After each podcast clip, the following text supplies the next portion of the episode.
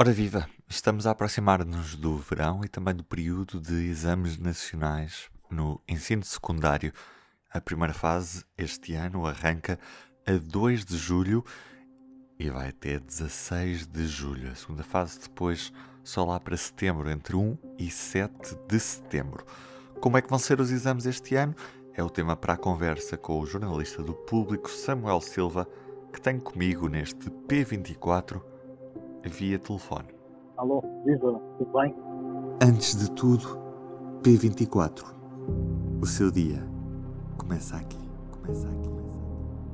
O que é que vão ter de diferentes os exames nacionais neste ano? Acima de tudo, o equilíbrio entre os dois grupos de perguntas, as perguntas de resposta obrigatórias, perguntas de resposta opcional. Isto foi uma novidade introduzida no ano passado por causa da, da pandemia.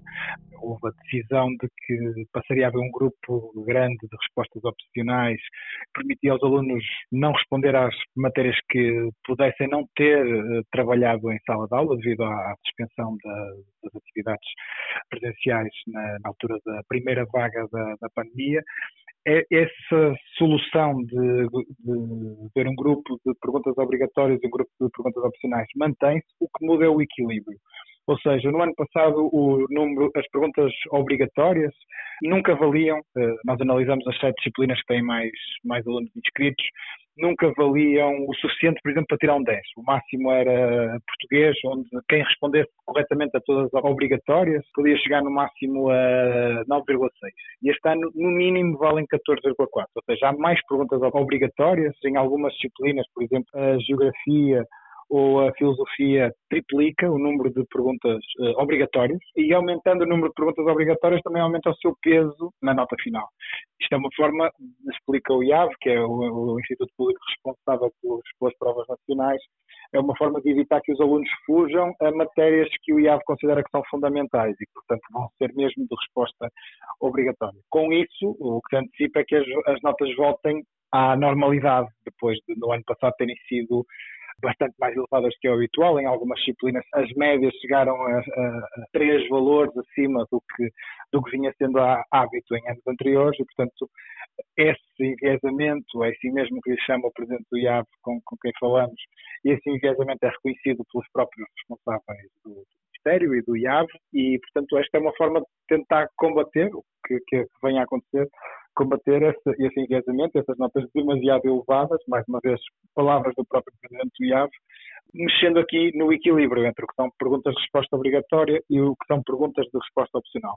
Aquilo que o, que o IAV também garante é que os exames não são mais difíceis, ou seja, o grau de, de exigência das questões é a mesma, não só do ano passado, mas dos últimos anos. Está em linha com o que vem sendo o grau de dificuldade da generalidade dos exames nos anos, nos anos anteriores.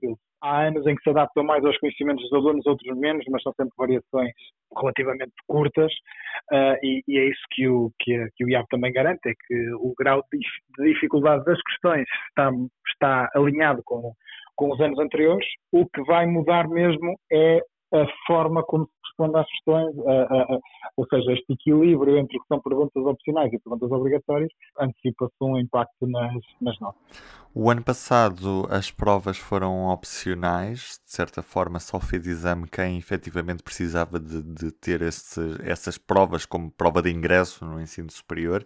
Este ano volta a repetir-se o mesmo modelo? Isso mantém-se, ou seja, os exames tradicionalmente têm dupla função, ou seja, servem para concluir o ensino secundário e uh, serem usadas como prova de ingresso, e este ano, tal como no ano passado, servem apenas como prova de ingresso, ou seja, só quem quer seguir para o ensino superior é que obrigatoriamente tem que fazer exames, uh, exames no, no final do 11 e do 12 segundo. Esse modelo mantém-se, Uh, Mantém-se as duas características essenciais do modelo do ano passado. É? As duas grandes mudanças no ano passado, em função da pandemia, foi que os exames deixavam de ser obrigatórios e que passavam a ser grupos opcionais. Essas duas características mantêm, com aquela nuance que eu já falei, que os grupos opcionais passam a, a, a valer bastante menos.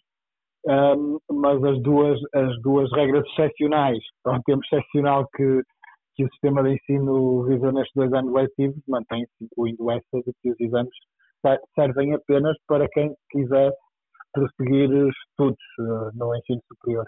Nós ainda não temos, ainda não temos dados de, de, de número de inscritos neste, neste ano, sabemos que ano passado foram feitas bastante menos provas do que é habitual, até porque os alunos podiam até fazer apenas um exame no ano, não tinham, se soubessem exatamente o que pretendiam. Não foi isso que muitos fizeram, os alunos que estavam mais, mais, mais indecisos acabaram por fazer provas que lhes abrissem possibilidades e não que as fechassem, mas na, a, a, regra é que os alunos só têm mesmo que fazer as provas que são as provas de ingresso dos cursos em que pretendam, pretendam entrar.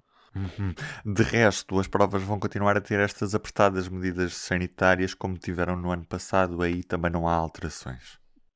Sim, não, há, não, não, não se espera que haja alterações, o Júri Nacional de Exames ainda não, não publicou as regras de, deste este ano, mas tendo em conta a forma como correu este ano letivo, com todas as regras que as, que as escolas se habituaram uh, a implementar, quer antes da, da, do segundo confinamento, quer, quer depois, não, não deve haver grandes alterações desse ponto de vista, ou seja, habituaram-se também a ter aulas de máscara, portanto também vão ter que responder aos exames de máscara, ah, e, muito, e, e, seguramente com, com maior distância entre eles, portanto, o que implica mais salas dedicadas aos exames, e, portanto, essas regras sanitárias serão muito semelhantes às do ano passado, ao, ao, ao, que se antecipa. Não há, não há nenhum motivo para esperar que haja novidades, ainda que não, que não haja ainda o regulamento publicado. Cá estaremos para ver como é que vão correr estas provas. A primeira, dia 2 de julho. Eu sou o Ruben Martins. Ah, amanhã é feriado, portanto só estarei de regresso na sexta-feira, dia de arranque do Euro 2020, que este ano é em 2021.